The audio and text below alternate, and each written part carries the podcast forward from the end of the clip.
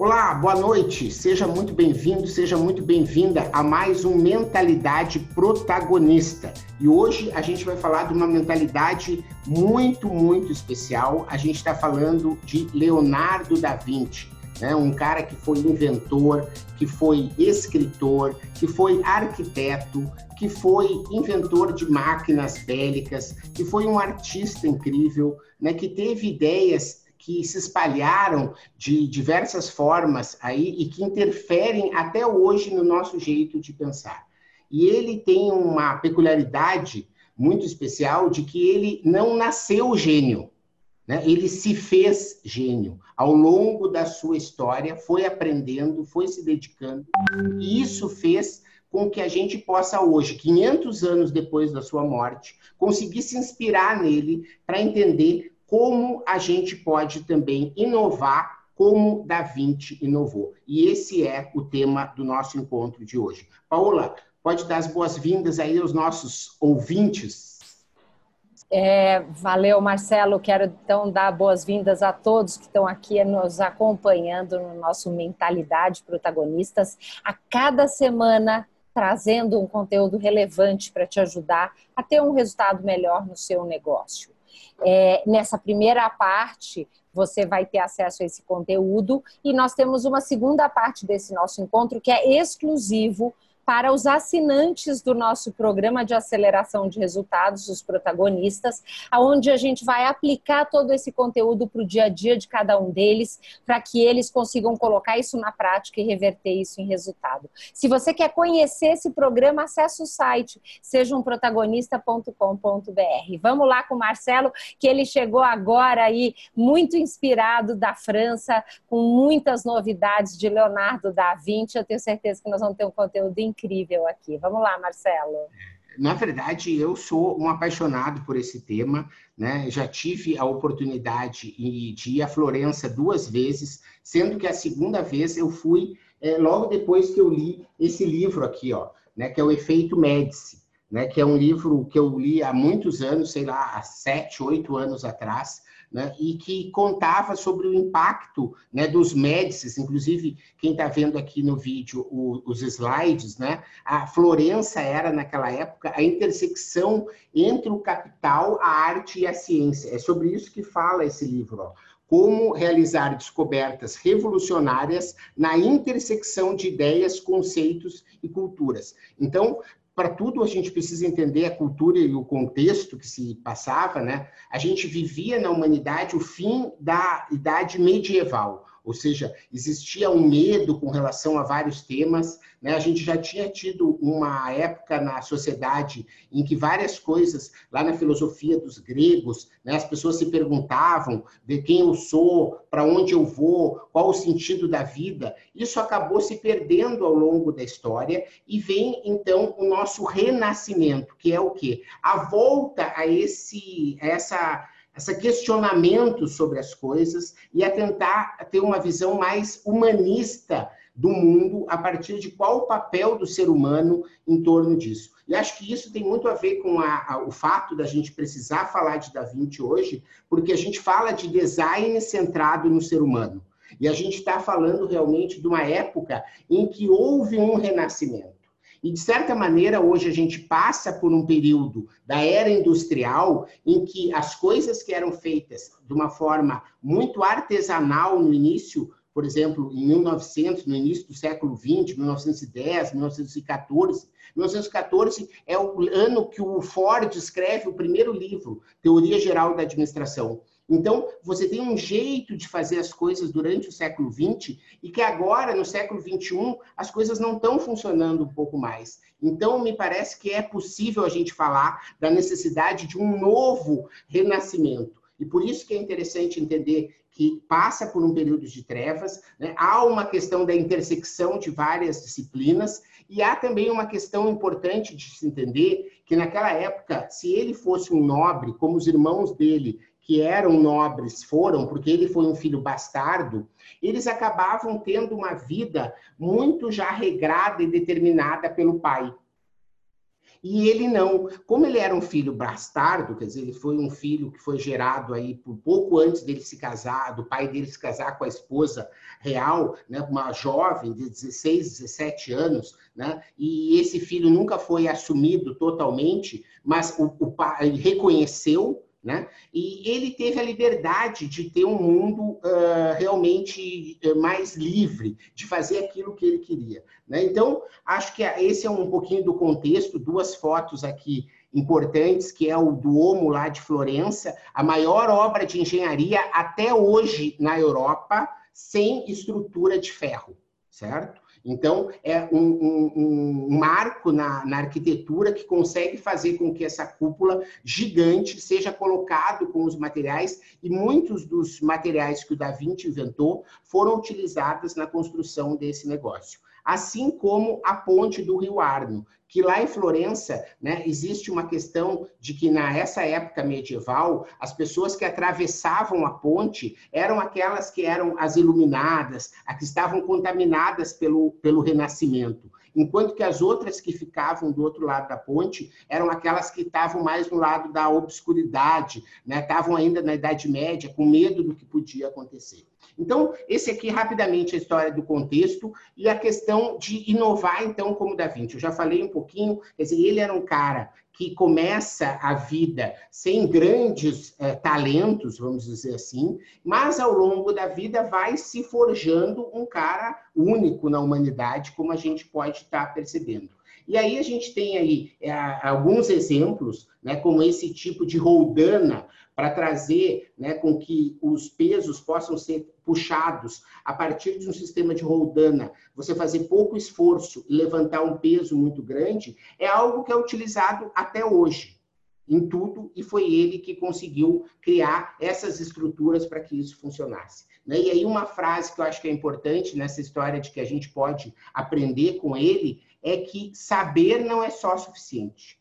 Né? A questão é aplicar o conhecimento. Por isso que o nosso programa é tão assim presente no sentido de que é importante não você saber todas as ferramentas, não saber tudo, mas sim ir aplicando e colhendo o resultado da aplicação de cada uma dessas uh, ferramentas. O, esse cara aqui, o Walter Isaacson, né? Ele fez um trabalho bastante extenso aqui recentemente por conta do Da Vinci, que eu li no ano passado né? e fiz várias anotações por conta de várias coisas que estão acontecendo que tem a ver com o Da Vinci, e ele conseguiu sintetizar uma, algumas lições de como a gente pode trabalhar e aprender como Da Vinci. E nessa primeira etapa do programa, eu vou realmente passar por essas lições e depois a gente abre para um bate-papo.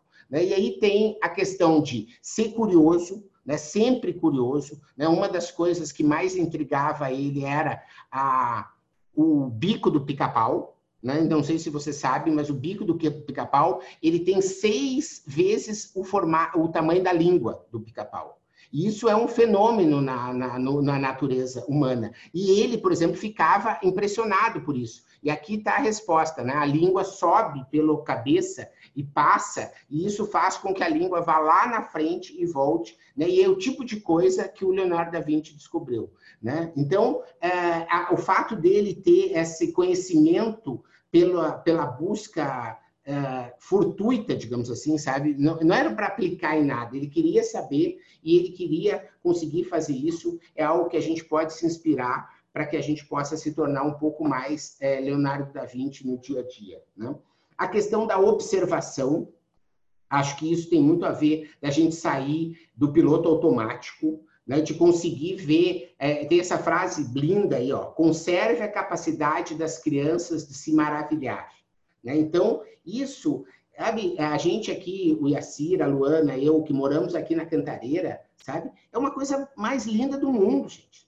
Né? É, é, é, é uma perfeição da natureza, sabe, que às vezes a pessoa pode não estar tá percebendo, mas que é um exercício diário, estação por estação. Dia de chuva é uma coisa, dia de sol é outra coisa, dia de vento é outra coisa, né? Mas tu tem que ter essa capacidade de está percebendo isso, e acho que essa é um exemplo só, e cada um no seu jardim, na sua rua, né, onde morar, tem a capacidade de estar tá exercendo esse, essa visão, essa capacidade né, de ver o que às vezes está invisível, né, que eu acho que é uma outra frase interessante, né, da gente conseguir entender que além desses cinco sentidos que a gente domina no dia a dia, né, existem outras coisas que às vezes você precisa estar mais centrado e mais sintonizado para conseguir é, perceber. Né? E aí, de novo, uma frase do Da Vinci que, que corrobora com isso, né? que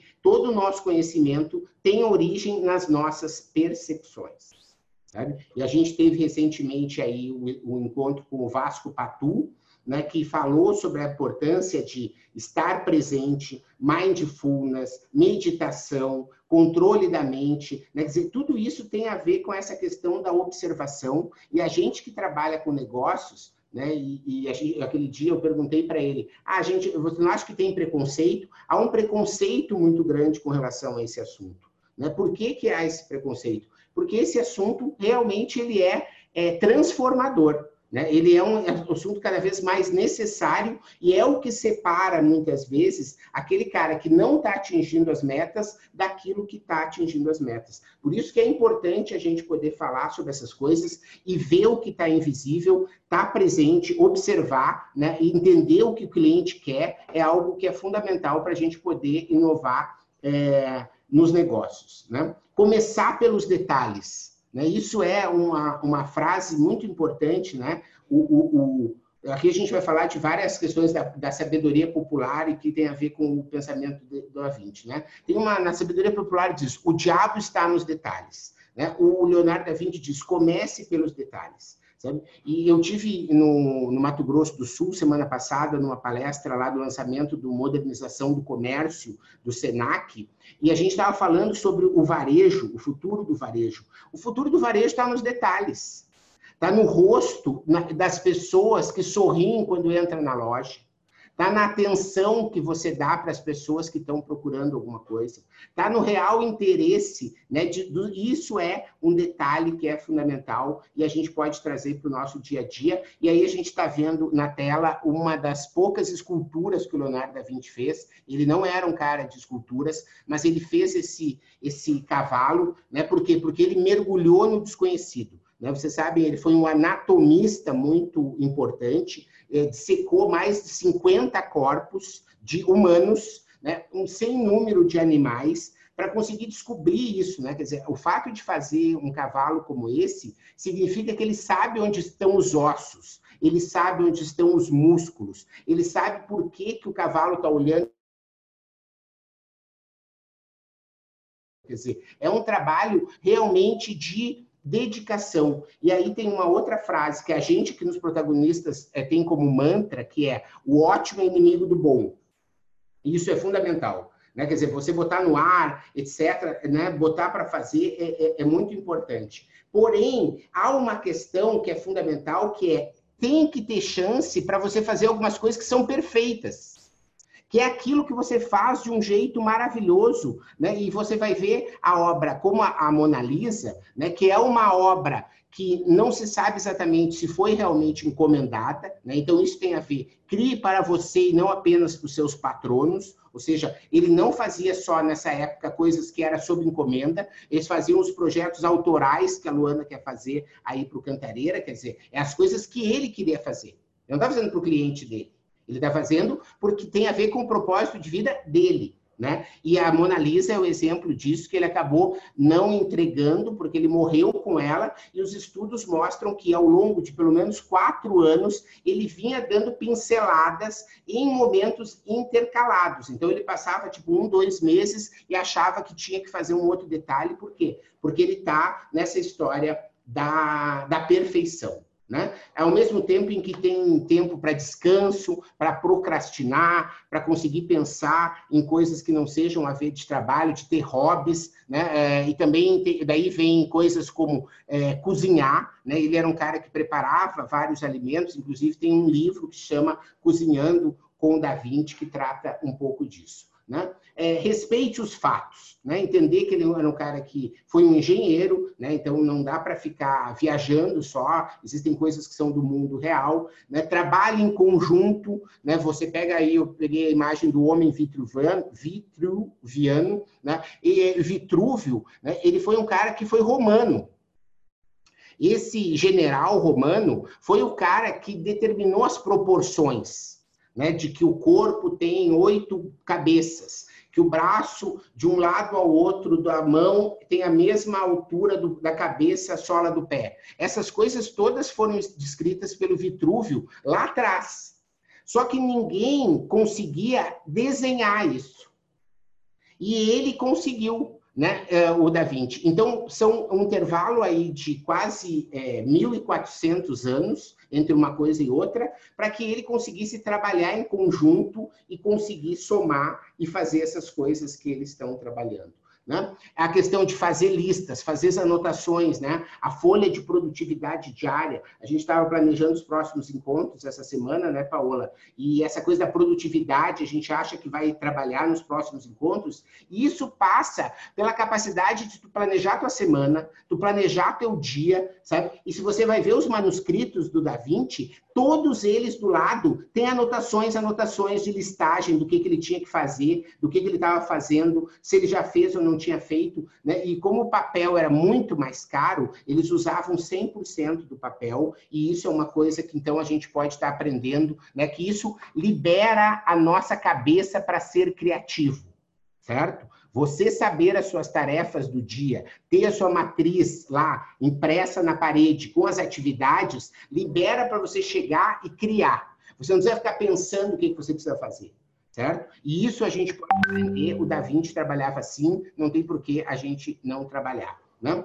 Esteja aberto ao mistério, aí pegando a obra também das mais famosas, Santa Ceia, que está lá em Milão, hoje lá na parede, dentro de um refeitório, né, que hoje é um museu, e é uma, uma, uma uma obra cheia de significados, né? Você tem aquele romance do, do Dan Brown, né? Em que coloca várias coisas de quem seriam mesmo esses personagens, né? De como o que que está no mistério que está por trás disso, né? A questão da posição de cada um dos apóstolos, o para onde eles estão olhando, enfim, né? Há uma questão de alimentar um pouco essa fantasia que eu acho que é esse é, balanço, esse equilíbrio que é fundamental da gente ter. Né? Por um lado, do sonhar, do realizar, do, do imaginar o que não existe, e por outro, ir fazendo aos poucos, né, fazendo acontecer, né, medindo, né, porque aqui a gente já está em um Da Vinci também que, em termos de arte, ele estava é, já num estado bastante é, elevado. De novo, né, pense visualmente. Por que, que a gente fala de canvas? Por que, que a gente fala de círculo dourado? Por que, que a gente fala de matriz lá de prioridades? Por que, que essas coisas são importantes enquanto uma, um, um, um protocolo de conversa com seu sócio, com os seus funcionários, com seus fornecedores? Porque pensar visualmente funciona muito mais. Né? O cérebro ele não sabe muitas vezes o que, que é verdade, o que, que aquele desenho representa. Então, às vezes, quando você cria um mapa mental, aquele mapa mental para o cérebro ele já é realidade. Então, ele permite que a pessoa possa estar construindo as coisas em conjunto, assim como possa estar realizando. Então, pensar visualmente aí alguns desenhos do Da Vinci, né? e se você for ver hoje o que a gente tem de, de é, aviação, de engenharia, né, para fazer voar, muitas e muitas coisas já vêm daquela época da observação é, do Da Vinci, né? E aí tem uma frase que é importante a gente contextualizar, né? Faça com que seu alcance seja maior que sua compreensão. Né? Então, ele não sabia muitas vezes o impacto que muitas coisas que ele criou iam gerar na atualidade e estão fazendo agora. Isso foi um, uma bateria aí de, de, insights, vamos dizer assim, é, que tem a ver com algumas das contribuições que a gente pode trabalhar e pode perceber é, de que o Da Vinci pode nos inspirar para inovar hoje, né? E acho que assim, é importante entender que é um cara que não vivia na era de internet, não existia a, é, energia elétrica, não existia água encanada, é, não existia fast food, né? não existia uma série de questões que são de, entre aspas, facilidades, e mesmo assim ele conseguiu realizar um monte de coisas super bacanas. Então, acho que tudo isso né, reúne uma, um conhecimento que a gente pode estar tá, é, utilizando para nós mesmos né, no nosso dia a dia hoje. Esse foi a minha introdução. Né? Agora a gente fica aqui com os nossos protagonistas, que são assinantes do nosso programa de aceleração de resultados. Né? E se você quiser fazer parte desse time, né, é www.sejaumprotagonista.com.br. Obrigado você que ouviu o podcast Mentalidades. Para não perder nenhuma atualização, se inscreva no Spotify ou no iTunes ou ainda no Podbean. Para entrar em contato para consultorias, palestras e cursos, www.menta90.com.br, onde você encontra também vídeos e textos com outros conteúdos. Se preferir, mande um e-mail falecom@menta90.com.br. Até a próxima.